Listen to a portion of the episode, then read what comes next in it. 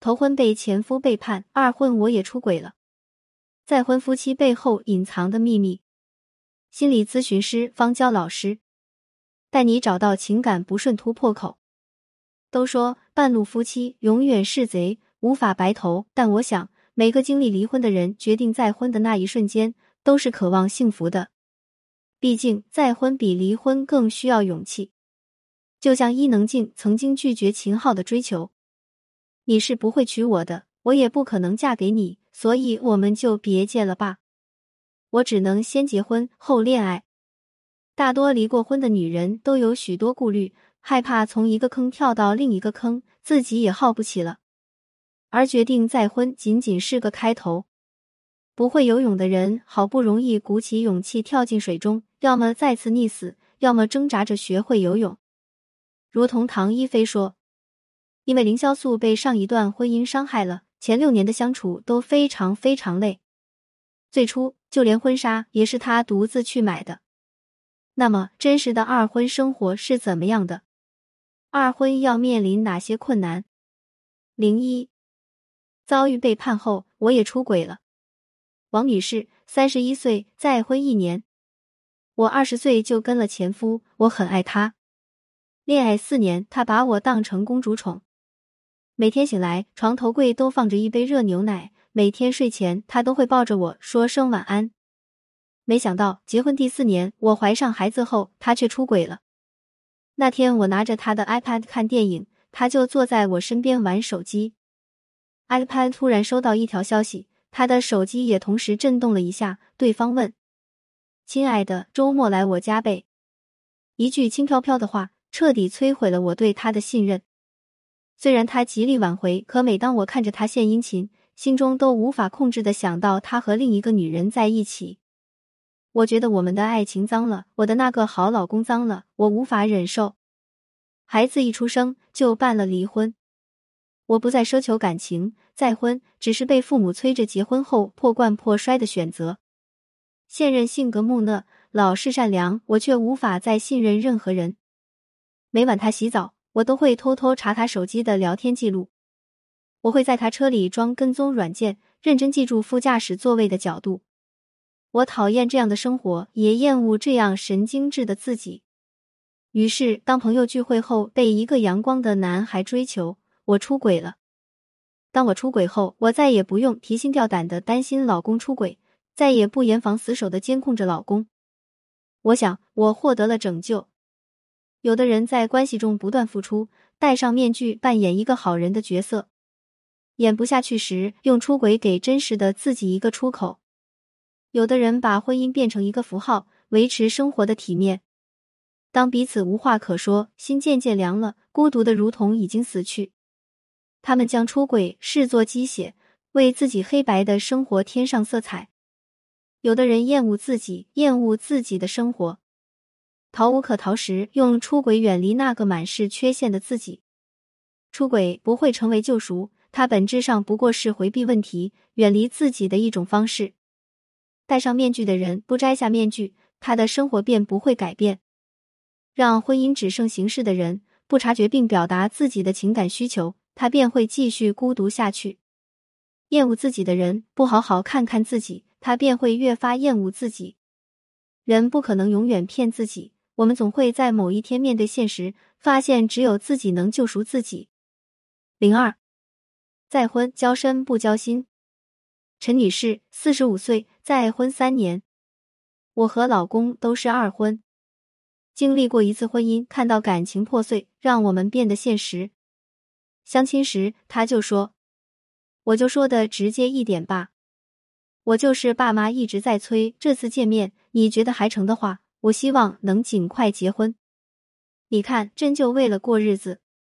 我们各自在上一段婚姻都有孩子，我这边是前夫带着。”他那边是前妻带着，相亲时我俩就说好，周天可以各自去看各自的孩子，金钱也是如此，各用各的，谁也别麻烦谁。至于父母，节假日也得做做样子，这次回我家看老人，下次便回他家。虽说偶尔感到孤独，但婚姻嘛，凑合凑合，一辈子也就过去了。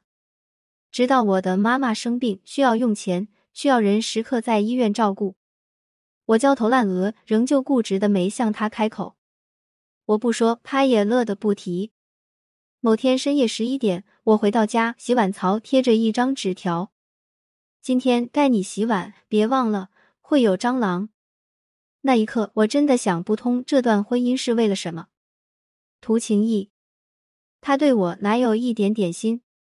图钱，我没用过他一分钱。很喜欢杨澜的一句话：婚姻中最坚韧的纽带，不是孩子，不是利益，不是金钱，而是肝胆相照的义气。两人携手，越是往后走，越是发现这种相互扶持有多重要。有情有义的婚姻像是一把伞，让我们躲避风雨；无情无义的婚姻不仅漏风又漏雨，还可能冷不丁的被对方泼盆冷水。章子怡曾经在节目中说过一段话：“你有了家，你知道有困难有快乐去跟谁分享，和跟谁去寻找这种安慰。有了家，你安定了，你会有更强大的和更大的空间去面对你的事业。我想，这就是婚姻的意义。”不论头婚还是二婚，都是如此。零三再婚是婚姻的必经阶段。李女士三十五岁，再婚五年。有人说，嫁对了人真的不一样。但二婚后，我才发现那些冲突矛盾，即使换个人也会不断上演。或许婚姻里有些坎就得咬着牙过了。年轻时候总向往轰轰烈烈的爱情。那时候每周末都拉着前夫到处玩，他驾车，我们玩遍了周边的景点。我喜欢喝红酒，他总是精心挑选红酒，做好下酒菜。家里有一面墙放满了喝过的酒瓶。他喜欢足球，世界杯的时候我就在旁边看书，陪他到半夜。只是感情久了，再轰轰烈烈的感情都会平淡下来。当我发现时间被孩子、家务填满。我们已经好久好久没两个人出去玩，没两个人好好聊过天，我觉得好孤独。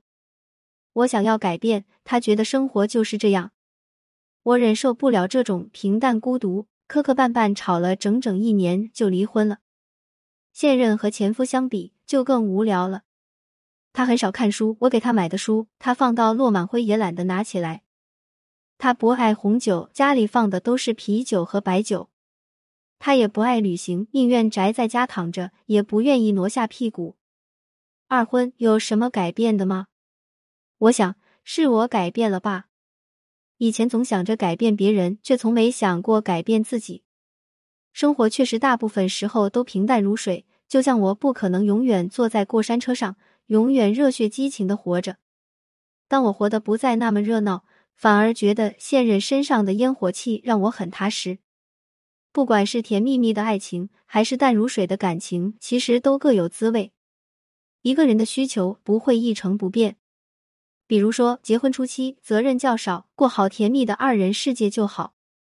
那时需要的是激情，是甜蜜。时间过去，一边承担工作上的指责，一边还要带娃、照顾老人，更别说房贷、车贷等等生活压力。这时，往往需要的是亲密，是陪伴，是承诺。需求变化，相处模式也得随之变化。换句话说，两个人需要建立新的连接，探索新的合作方式。重建连接的能力是经营婚姻的一项必备能力。如同哈佛教授 Robert Kegan 所说：“如果你们进入婚姻，你们都会再婚几次，要么跟同一个人，要么和不同的人。如果你没在深夜读过潘幸之，如果你不曾为爱痛哭过。”谈何人世走一遭？关注我，感谢您关注潘幸之。有婚姻情感问题可以私信我。